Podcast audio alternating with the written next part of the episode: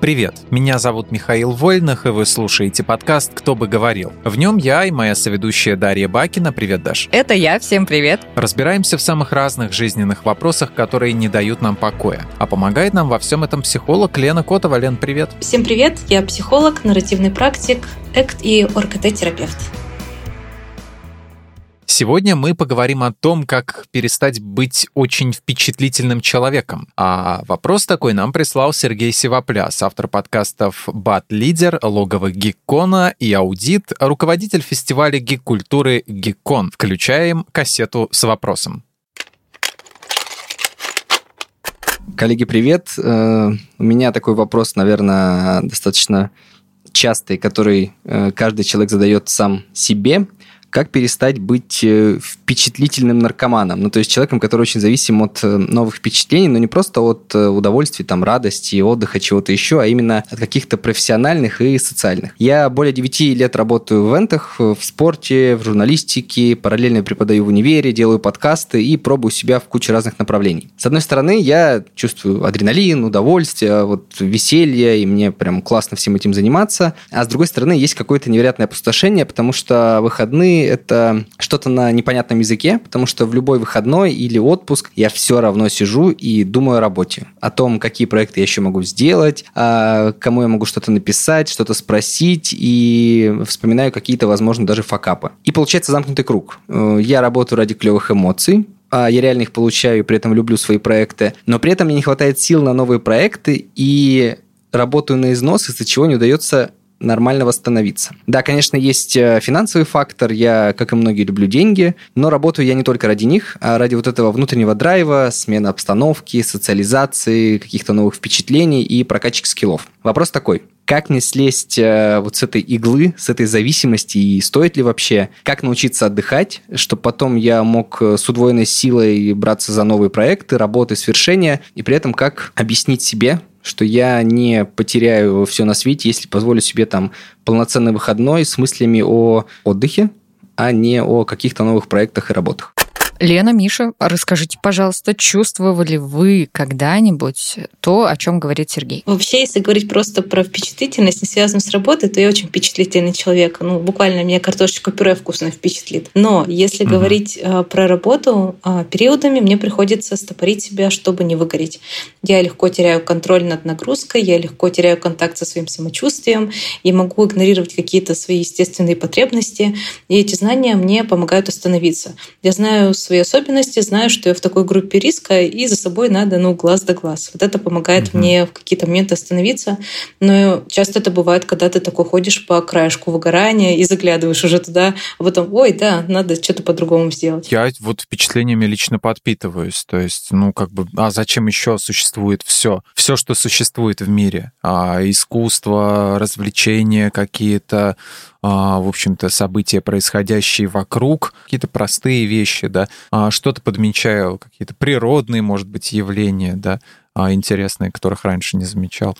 Вот, Даш, как у тебя обстоит с этим? Дело. А я, знаете, я немного задумалась над этим вопросом, потому что я поняла, что, кажется, не совсем понимаю, о чем говорит Сергей. Объясню. А, я уже говорила в нескольких выпусках, что я впечатлительная в плане того, что меня очень легко удивить. Там, ну, а, ручки там красивые. Да, моя любимая. А вот насчет работы, ну, я не могу сказать, что я как-то впечатляюсь и подпитываюсь работой. Ну, то есть меня увлекают проекты 100%, но чтобы это доходило до такого, что я получаю какое-то невероятное наслаждение и адреналин. Не, ну вот смотри, а другие вот какие-то вещи, допустим, те же пеналы и ручки, ты чувствуешь в себе какой-то, не знаю, как скачок зарядки вот батареи, да, допустим, вот у тебя ну, есть я такой пип, и на одно деление повысилось. Чувствую такой, знаешь, э, прилив счастья. Но я не могу сказать, что это прилив энергии. Это просто вот я так, ничего а. себе, как классно. Ну, оно и не чё? конвертируется ни, ни в какую энергию, может быть, там, нет? Ну, может, я просто не замечала Но этого. от этого ты не страдаешь. Я не страдаю? Так, это плохо или хорошо, скажите? Нет, это нормально, то, как да, ты себя говорим о том, что тяга к впечатлениям может, э, с другой стороны, быть еще чем-то изматывающим. А в принципе, мне кажется, тяга к каким-то ручкам, например, не будет изматывающей. Вообще вот поэтому, ни разу. да, я вначале сказала, что меня могут впечатлить многие вещи, но Мгм. если это впечатление касательно работы, когда какие-то вещи там драйвят, ты начинаешь перерабатывать, много включаться, и интересно то, интересно другое, вот это тоже интересно, давайте мне побольше, ха-ха-ха, я буду работать. А, наверное, вот про это, про эту впечатлительность имел в виду Сергей. Не, мне все равно кажется, что у меня такого нет. Вот э, если есть какой-то проект интересный, я такая, да, интересно, я сделаю, но там в 7, простите. Ну, понятно, у тебя нету такого как бы восторга. Я знаю, есть такие люди, которые... Вот я смотрю одного стримера, блогера и ютубера. Он говорит, а, у меня нет никаких завышенных а, ожиданий. Говорит, и меня очень легко удивить на самом деле. Хм. Поэтому он и никогда ни фрустрации не испытывает. С другой стороны, нету а, какого-то ожидания, может быть, праздника. Ну, поскольку он геймер, наверное, у него это связано с какими-то, ну, выходом игр в основном, да, как, ну, его спрашивают. Вот, а испытываешь ли ты там счастье по поводу какой-то э, готовящейся игры? Вот только он недавно сказал, что да, вот, типа, очень, очень жду, но просто об это самое, а вот такие ожидания, тщетность ожиданий, по-моему, уже про это говорили, а о них легко очень сам разбиться и, в общем-то, получить э, фрустрацию, разочарование, вот, когда твои ожидания, которые ты нарисовал у себя в голове, не сходятся с реальностью, которая не собиралась рисовать себя под твои э, стандарты. Это грустно, поэтому мы с Дашей любим ручки. Они максимально понятны. Да, просто Ты их видишь, ты покупаешь, все с ними хорошо. Я вот до сих пор, вот я в фикс прайсе, раз уж мы заговорили про всякую фигню, вижу Тетрис висит, я не знаю, купить мне его или нет. Конечно. А, Ну, Да, купить да. Во-первых, фиг, фиг в Фиг в прайсе прайсе. нет фигни. Фиг. Я вспомнила мем про динозавра, который говорит Фони. понял, понял. Финиш понравилось. Понял. Там нет фигни, во-первых, Миш, а во-вторых, не отказывай себе. Че он там, 99 рублей И стоит? так беру какие-то перчатки, которые мне не нужны. Вот, я просто так обрадовался, что у нас, ну, так обрадовался, что у нас с домом рядом фикс прайс открыли, что я теперь там всякую херню покупаю. Миша каждый день заходит просто для того, Каждый чтобы день что-то туда купить. захожу, да. В общем, Тетрис надо брать. Вот, допустим, человека это напрягает, как нашего а, Сергея Сивопляса. А, вот то, что он испытывает вот эти все впечатления, в основном от работы. И вот, видимо, его как-то это напрягает, поскольку он хочет слезть с этой иглы. Но в то же время спрашивает, а стоит ли, потому что, ну, чувствует, что, возможно, он не получит каких-то а, от того результата, который хочет. Можно ли, в принципе, победить постоянное желание извлекать впечатления отовсюду и научиться жить как, ну, как все остальные? Здесь, наверное, жить как все, будто бы не та точка, куда хочется прийти в итоге. Кто знает, как там все живут, вообще черт его знает. Это как Мгм. э, все пойдут с горы прыгать, я пойду. Поэтому э, жить как все — это не единственный правильный путь. Как слезть? Тут, наверное, понятна структура, прямые шаги. Это научиться отдыхать, выстраивать границы с работы, учиться говорить «нет» и так далее. Вопрос, наверное, больше про то, что мешает эти шаги предпринять, и важно ли вообще это предпринимать для Сережи, то есть является ли это какой-то ценностью. А почему я постоянно там ищу новые впечатления? Что это дает мне? Что я чувствую, когда не получаю их? Что мне стоит сделать э, приоритетом сейчас, в данный момент своей жизни? Наверное, это те вопросы, которые можно позадавать себе здесь, чтобы понять, насколько это сейчас в приоритете. То есть переставить как-то свою работу, перераспределить ее. Если быть немного директивной, что касается слезания с иглы и постоянного получения новых впечатлений, то важно понимать, если вы чувствуете, что ваша потребность в новых впечатлениях становится источником стресса, какого-то очень большого стресса, то, кажется, стоит что-то менять. А, например, мне помогает здесь мысль, что я очень люблю свою работу, и именно поэтому мне надо остановиться. Ведь я не хочу довести это до такого состояния, что я эту работу возненавижу тупо от усталости, например, или тупо от того, что перегорела. Мне помогает держаться вот это, что я настолько люблю, да, она мне нравится, интересно, я хочу, чтобы это продолжалось. Лена, почему одни люди не могут заставить себя что-то сделать, а другие не знают, как остановиться и отдохнуть, как Сергей? Я думаю, это связано с какими-то индивидуальными особенностями личности, воспитанием, жизненным опытом, какими-то социокультурными особенностями. Вы можете заметить, как работают в основной массе люди, например, в одной стране и в другой. Иногда это бывает а, большой контраст. Кто-то прям с утра до ночи упахивается без выходных, а у кого-то там сиеста, хе-хе, и все очень весело. Для некоторых людей внутренний стимул к действию очень высок, для других а, низок. На это влияют факторы работы мозга, химии, наших гормонов, э, факторы мотивации, самодисциплины, каких-то страхов, убеждений. Если говорить, наверное, о примерах, то, например, дофамин может влиять на мотивацию, уровень активности. У некоторых людей может быть более высокий уровень дофамина, что делает их более активными, более мотивированными. В то время у других он ниже, и это тоже может влиять на их способность замотивировать себя, прийти к какому-то результату. Или, например, какой-нибудь страх э, неудачи, желание доказать свою ценность э, могут толкать одних людей какой-то бесконечной активности, в то время как страх критики, страх отвержения, ошибки может останавливать других людей. И кажется, здесь ну, может, например, влиять еще воспитание. Те, кто воспитан в среде с какими-то высокими требованиями, которым изначально ставили высокую такую планочку, могут чувствовать внутреннее давление всегда быть активным и таким производительным. А здесь получается ну, довольно большое количество факторов. Надеюсь, на примерах я понятно объяснила, что имела в виду. А, есть э, масса случаев, когда из-за выгорания люди просто отъезжали в лучший мир, потому что не умели остановиться. А ведь это очень важно, уметь остановиться. Может ли серьезно навредить такой образ жизни нон-стоп, вот как описал нам Сергей, вообще человеку в жизни? Работа на износ может навредить, а, подорвать здоровье, как физическое, так и ментальное, может сказываться на значимых отношениях, потому что когда человек часто на работе, от этого могут пострадать наши социальные контакты. Такое иногда бывает, не всегда, но происходит. Это тоже один из факторов, который страдает. Постоянная активность а, без возможности отдохнуть может привести к выгоранию. Последняя стадия выгорания — это уже не так весело. Там уже не вопрос сохранения работы, а вопрос сохранения себя. У нас у всех разные ресурсы, мы расходуем их с разной скоростью. А, кто-то неплохо держится годами, а кого-то месяц без выходных уложит, и он будет чувствовать себя плохо. Поэтому, да, работа на износ, она не так хороша, как кажется. Месяц без выходных выходных, я вот иногда, знаете, думаю, что если у меня не будет там в неделе два выходных, я же вообще с ума сойду. Хотя у меня было время, когда я без выходных работала, ничего справлялась, но сейчас я вообще не представляю, как это без выходных работать. Ну, в более юные годы, кстати, это дается проще, потому что, вспоминая себя раньше, я могла работать, учиться, еще как-то гулять успевала. Потом был период, да. когда я работала продавцом-консультантом еще в студенчестве, и там было очень-очень-очень много смен без выходных. На смене 15 у меня болеть сердце начало. То есть это, да, что-то, ну, скорее всего, это не сердце, а просто в груди, но тело было тяжеловато от недосыпа и всего остального. Ну, организм сам подаст сигналы в, в, в любом случае о том, что тебе надо остановиться. Да, но он, возможно, подаст их довольно-таки поздно. Какой-нибудь, не знаю, гипер... ну, да, гипертонический да. криз случается у человека резко. Да, да. И это такой себе сигнал. Сергей говорит, что сил на новые проекты не хватает из-за работы на износ. Если реально нет возможности взять выходной, не говоря там о двух или полноценном отпуске, где черпать энергию и как? Это будто бы такой запрос, где, знаете, из серии рыбку съесть и вот тот такой другой вариант. А нам только такие и нужны, Лен. Вот, но такое бывает, да, я понимаю, что иногда по-другому никак. Разные обстоятельства людей заводят в такие ситуации. А, но давайте попробуем. А, это ваша работать без выходных, и что-то можно придумать. Если действительно нет никакой возможности взять выходной или отпуск, но человеку необходимо восстановить силы для каких-то новых проектов или, или чтобы вывести старые дела, то есть есть несколько способов а, подзарядить себя энергией. Можно делать, например, краткосрочные перерывы среди рабочих задач в течение дня. Это не равно полноценный выходной, но это уже хоть что-то в сравнении с полным его отсутствием. А не пренебрегать обедом. А, в эти перерывы, в этот обед можно кушать, отдыхать, гулять, полежать, просто посидеть, подышать, попить, помедитировать, все что угодно, но не работа. И вот этих коротких перерывов нужно добавить побольше в этот день. А, заниматься посильной физической активностью.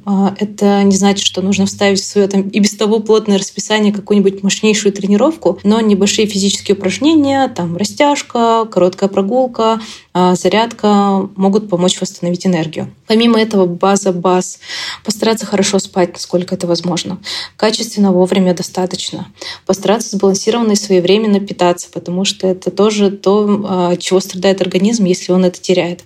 И важно понимать, что длительная работа без отдыха, она неустойчивая модель поведения и в долгосрочной перспективе может привести к выгоранию. Но использование вот этих вот маленьких краткосрочных методов может помочь какое-то время поддерживать свою энергию а, вот в условиях постоянной нагрузки, которая вот пока того требует производства. Я просто вспомнила, что э, я как-то очень-очень-очень давно, когда мне лет 18, ну не так уж это давно было, пару лет назад на самом деле, читала интервью Хеловисы, это вокалистка группы Мельница, не помню, как ее зовут по-настоящему. И, в общем, она говорила, что она черпает энергию из э, физических нагрузок. Там тренировок каких-то, верховой езды, чего-то такого. И я тогда очень сильно удивлялась, думаю, как это? Отдыхать же нужно, типа лежа на кровати, это самый лучший отдых. А недавно для себя заметила, что реально я просто, я ломала ногу, если кто прошлый сезон не слышал, и мне из-за этого нужно было ходить э, в спортивный зал, чтобы восстанавливать мышцы в ногах.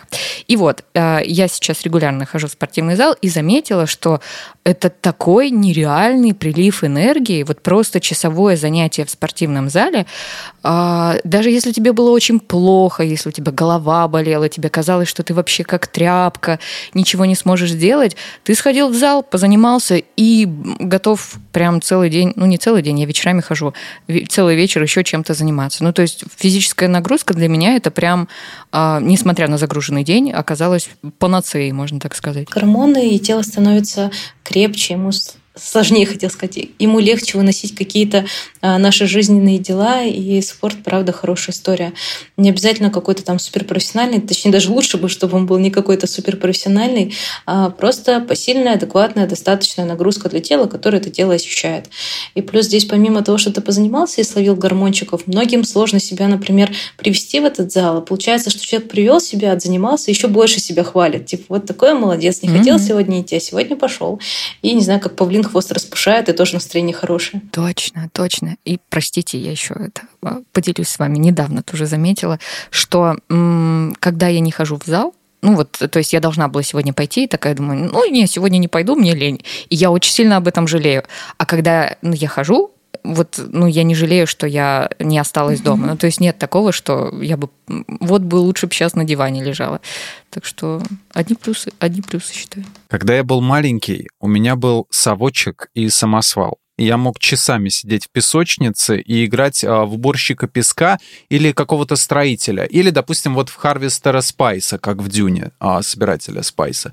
И меня увлекал этот мир. А, как и всем, мне казалось, что это все не в маленьком масштабе происходит, а в очень большом. Вот такое вот как бы детское мышление, которое еще Пелевин там в каких-то рассказах, помню, описывал, как там под одеялом мы можем целый мир создать, да, там какую-нибудь пещеру. И однажды моя мама заметила, что я сильно увлечен процессом, что я уже начал таскать из дома солдатиков, которых называл рабочими, а, начал строить свою империю прямо в песочнице. А, мама посчитала, что мои впечатления мне мешают. И это так. Я иногда забывал поесть, спал урывками. Сон был тревожный. В основном мне снилась моя империя из песка, машины, а я таскал еще машинки из дома. Это такой как дополнительный транспорт был, чтобы дополнить а, картину. А, когда я притащил из дома стул и начал обустраивать свой трон, в дело вмешался мой отец и попытался со мной говорить. Он говорит, ты что делаешь? Я говорю, я император падишах Шадам четвертый, э, но он меня вразумил. А, и если в раннем возрасте вот малец уже очень впечатлительный, нужно его исправлять исправлять, или пускай таким будет, ничего страшного. Блин, тебе не надо покупать тетрис, а то мало ли что, мало ли куда это приведет. Вот был совочек и самосвал, казалось бы, ну чего тут страшного, вот что случилось. Но вообще а, ребенку сложнее себя контролировать. Его психика только развивается, и это надо учитывать. То есть а, он может не знать, когда ему там пора спать, и э, неплохо было бы ему поспать, покушать, а, не знаю, какие-то гигиенические штуки совершить. Поэтому здесь ребенка стоит учить останавливаться, стоит и можно это делать. Самоконтроль — это явление очень сложное, многогранное, и формирование этих навыков будет продолжаться очень долго. Поэтому надо учить ребенка останавливаться. Дети же а, развиваются постепенно, для них некоторые вещи недоступны. То есть, например, не всегда они могут обращаться с деньгами не потому, что они такие хэ-хэ транжиры, а потому что они концепцию денег-то не очень понимают. Также с самоконтролем mm-hmm. маленькому человеку нужно понимать, а что это ему надо, там, не знаю, в определенное время спать, есть, а что это ему надо в школу шататься, зачем ему вообще тут домашку делать. Я до сих пор не понимаю, зачем мне это надо Плюс было Вот Плюс видишь. Один. Это потому что самосвальчик и этот совочек вовремя не отобрали. Ну, то отобрали. Так а докуда это дошло? Ты посмотри, ты уже стул туда принес, все. Уже вещи ну, из дома потащил. У меня уже почти получилось. Мы уже почти создали планету Аракис. Сергей задал хороший вопрос. Как отдыхать так, чтобы силы во время отпуска прибавлялись? Я совсем недавно вернулась из очень активного отпуска, вышла на работу на следующий день после приезда домой и поняла, что сил-то как-то вообще не прибавилось. Как определить вид отдыха, который нужен сейчас, чтобы точно восполнить силы? Так, как отдыхать? Давайте попробуем выделить несколько базовых таких пунктов, а, по которым мы можем прочекать свой отдых и понять, насколько он там нас насыщает, а, подходит нам. Наверное, первое — это отдыхать желательно той частью, которой ты устал, Например, если ты работаешь грузчиком или тренером в тренажерном зале, а, то отдых в виде там, не знаю, похода в этот же тренажерный зал вряд ли зайдет. Но если работа умственная, сидячая, то это может быть как раз, наоборот, очень хороший вариант. То есть здесь, наверное, взять за правило, спрашивать себя, какой частью я устал. Это телесная часть, это эмоциональная, это, не знаю, духовная, умственная, еще какая-то. И постараться дать этой части как раз-таки отдых, не нагружать ее дополнительно. А так, например, какая-то умственная тяжелая работа и отдых в виде, там, не знаю, занятия английским или каким-нибудь репетиторством, ну, тоже будет таким себе отдыхом. Второй пункт — отдыхать можно профилактически. Когда ты еще не устал, а, это сильно проще, чем доставать себя из очень большого минуса. То есть отдых можно закладывать в свое расписание, не дожидаясь момента, когда очень-очень сильно устал. Когда еще не устал, отдыхать тоже можно. А следующий пункт — это иногда перед отдыхом Иногда перед отдыхом нужно восстановление. Это когда мы не делаем практически ничего, то есть не планируем поездки с друзьями, походы в горы и тому подобное. Обычно восстановление нужно там, где истощение уже очень сильное. И а, нам нужно время, чтобы спланировать вот этот самый отдых. То есть это такой небольшой отдых перед отдыхом.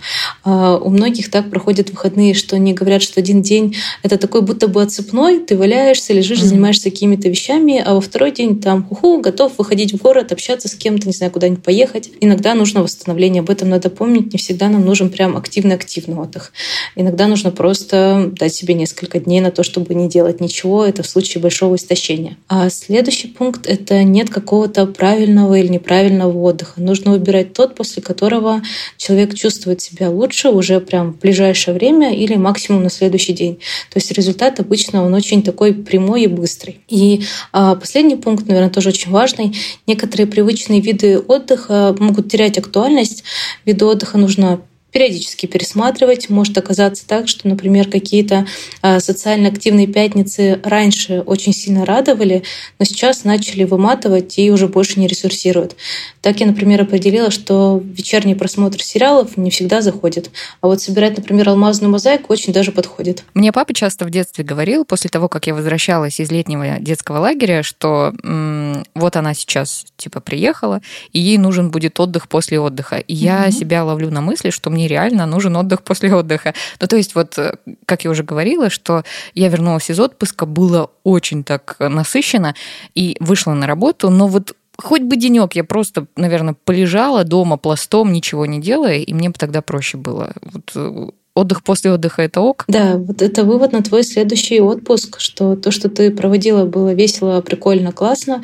Это не работа, но кажется недостаточно для полного восстановления, что после активного отдыха нужно еще время, чтобы прийти в себя. А как справляться с опустошением после получения всех вот этих вот э, эмоций? А, нужно подождать или стоит а, активно начать что-то делать? Потому что эмоции тоже могут к какому-то привести ну, не выгоранию, скажем так, но какому-то чувству, что какой-то, не знаю, дыре внутренней. Я думаю, что здесь не стоит подгонять процесс. А, мне кажется, стоит позволить опустошению быть, постараться проанализировать, почему оно произошло. Можно задать себе вопросы в духе, что я чувствую, какие мысли ко мне приходят в этом чувстве, а, где и как это ощущается в теле. Если бы чувство могло говорить, то что бы оно сказало, чему оно может мне научить, что мне следует сделать для себя, что мне нужно вот прям прямо сейчас. То есть отнестись к этому чувству опустошения с такой, наверное, исследовательской ноткой, а, побыть какое-то время в нем. Так мы изучаем свои ощущения, даем этим ощущениям пространства быть. Возможно, кажется, что они вполне уместны, и вот они должны в это время случиться, и не обязательно их прогонять куда-то. А если я только генерирую идеи, но ничего не делаю, а хочу, как Сергей, и в подкастах, и в спорте, и еще что-нибудь. Вот как мотивировать себя делать больше и быть продуктивнее? Тогда что ты уже прямо сейчас в подкастах, а до этого ты рассказывала, как ты была в спорте. Ну, типа, я кажется... так абстрактно. А может, я вам вру, и на самом деле вы не слушаете подкасты, это что-то другое, и я на самом деле не хожу в спортзал, я просто ленивая задница. Вот не, мы тебя и а, вскрыли. Это абстрактно. Вот для кого-нибудь из наших слушателей. Если я просто помню себя в подростковом возрасте, мне столько всего хотелось делать. Мне и рисовать, и верхом ездить, и там, не знаю, быть э, гейм-дизайнером каким-нибудь. Mm-hmm. Ну, короче, все хотелось, но дальше размышлений это не заходило. И я знаю, что взрослых людей тоже очень много таких. Сейчас я просто выросла и не генерирую идеи, поэтому мне страдать не из-за чего, поэтому делать ничего не надо. Но вообще э, считаю, что у кого-то может быть такая проблема. Ты генерируешь вопросы в подкастах, это тоже важно. А если возвращаться к вопросу, я думаю, что Сережа хорошо выезжает э, на внутренних и на внешних каких-то стимулов. А здесь, наверное, хочется спросить, делали точно в мотивации а, то, что хочется делать, это правда важно, и в этом есть действительно какая-то ценность, или, может быть, не совсем так. Может быть, хочется заниматься, не знаю, спортом или быть какой-то там продуктивной, потому что другие это делают, и это вроде как, ну, прикольно. То есть проверить, наверное, на актуальность вообще этого действия, а, того действия, к которому хочется прийти, то есть начать что-то делать, насколько оно действительно нам подходит. Потому что, может быть, это не всегда вопрос мотивации, а могут быть э, дела-то не очень-то и наши, может быть, мы боимся успеха или неудачи, а еще, может быть, э, у нас тупо не быть на это времени. Иногда есть такой запрос, э, там вот хочу начать что-то делать, а делать не получается, смотришь на расписание человека, то как бы оно и не получится делать, потому что надо что-то из этого расписания убрать. Некуда поставить, например, эти занятия с английским, вот действительно некуда, только только забирать, например, время от сна. Поэтому варианты могут быть разные, почему с нами не случается та или иная деятельность, и дело доходит только там до разговоров или до мыслей. Но задать вопрос, почему я не начинаю, кажется себе важно, нужно и можно. На мотивации, в принципе, сложно далеко куда-то уехать. Мотивация нам э, дает как бы такой немножко волшебный пендель на короткий промежуток времени, а дальше вопрос скорее больше дисциплины, потому что мотивация — это такая штука, она ненадолго с нами. Это как в один день решить ходить в тренажерный зал, правильно питаться, продержаться несколько дней, а потом мы срываемся, потому что мотивация очень быстро угасает. Здесь вопрос дисциплины и силы маленьких шажков, когда мы делаем небольшие действия, но при этом идем к большой цели. Ну, тут знаешь, я скорее что имела в виду, наверное. Вот, например, человек, пускай будет парикмахер, такой думает, что вот я ну, неплохой специалист, и мог бы об этом рассказать кому-нибудь. Uh-huh. И придумал там, не знаю, блог, как он его ведет, и все uh-huh. круто. Но вот дальше размышления это никуда не зашло. Ну, то есть, и даже не из-за того, что у него времени нет, Угу. А просто потому, ну вот, наверное, все-таки страх, как ты и говорила, да? Ну, как вариант. Это у нас вымышленный а, парикмахер. Может быть, он боится, а, не знаю, показывать себя в интернете, потому что начнет угу. вести блог, а, не знаю, коллеги засмеют и скажут, боже, какой ему блог, вы его видели? Там, или, в принципе, кто-то оставит злой комментарий а, или что-нибудь еще такое. То есть много вариантов, почему мы можем не начинать. Поэтому здесь, кажется, важно честно ответить себе на вопросы. Может быть, он не хочет быть блогером, то есть он хотел бы, может быть, много клиентов или хотел бы больше денег, но подумал, что, кажется, блогерство, ну вот, доступный и возможный вариант, а парикмахер может найти в другом месте, где заработать еще. У многих психологов просто, например, так. Ну, по крайней мере, от коллег, которых я слышала, они хотят быть психологами, просто работать, но при этом приходится вести, не знаю, какой-нибудь э, сервис, запрещенный у нас в Российской mm-hmm. Федерации, и типа танцевать, снимать рилсы и все остальное, а это очень сильно не нравится, например. Чтобы просто клиентов привлечь, да? Да, да, чтобы, не знаю, был активный какой-то образ в социальных сетях и все остальное. Но это делать, например, не нравится. Не нравится вести какую-нибудь, там, не знаю, административную работу, маркетинговую работу и все остальное. С возрастом энергия у человека так или иначе затухает, и к какому периоду обычно люди замедляются? И можно ли вообще обмануть систему и не замедляться? Я будто бы замедлилась к 30, но я не единственная выборка здесь. А, вот это сложный вопрос. Люди же живут в своем темпе. Кто-то, в принципе, не разгонялся, то есть за всю свою жизнь. Такой, не знаю, slow life придерживался. А, я думаю, что мы все видели и бодрых пенсионеров, которые такие хоп хей ла ла им даже не до внучков, mm-hmm. они там, у них работа, дача, танцы, кавалеры, потом на чай к соседке, все очень такое веселое и движовое. А, и видели молодых людей, которых, ну, не знаю, поработали, погуляли, там, не знаю, то все, пятое, десятое, и в этот день прошел. А кто-то в юном возрасте любит неспешную жизнь. Мне кажется, здесь у всех свой темп, важно найти свой подходящий, потому что, ну, на других здесь тоже нет смысла равняться нравится. Кому-то хорошо одно, другому другое. У всех разный темперамент и разный темп жизни, и все темпы хороши. Кому-то нравится бежать, разгоняться, кому-то нравится сидеть постепенно. Лен, спасибо тебе большое э, за сегодняшнюю беседу. Я предлагаю подвести небольшой итог и ответить на несколько наших вопросов тебе. Давайте. Опасно или нет быть впечатлительным? Я, наверное, здесь не могу однозначно ответить на этот вопрос. А, кажется, все зависит от конкретного человека а, в конкретной ситуации. Поэтому для кого-то а, быть впечатлителем неразрушительно, а для кого-то, может быть, ну, не знаю, довольно опасно. Те, кто не умеют отдыхать, никогда не смогут научиться это делать? Ну, нет, я бы так не сказала. Если сделать на этом фокус, то все возможно. Кажется, это не вырастить себе, там, не знаю, третью ногу или что-нибудь такое, отдыхать можно научиться. Как справляться с опустошением? Дать ему просто быть случиться и вынести его, постараться в нем понаходиться какое-то время. Как достичь золотой середины? Делать работу, но при этом качественно отдыхать. Хочется ответить коротко, что часто качественно отдыхать — это и есть рабочая задача. И этот подход, наверное, тоже понимает э, вставлять отдых в свое расписание. Э, потому что если мы хорошо отдохнули, мы явно лучше поработаем, чем когда мы не отдохнули. Это был подкаст «Кто бы говорил». Большое спасибо всем, кто слушал этот выпуск. Мы благодарим Лену Котову за участие и за эти советы. Отдельное спасибо Сергею Сивоплясу за аудиовопрос. Слушайте нас на всех удобных платформах, комментируйте, ставьте лайки и звездочки. Ну а мы с вами прощаемся. Всем пока. Пока. Пока-пока. Пока-пока.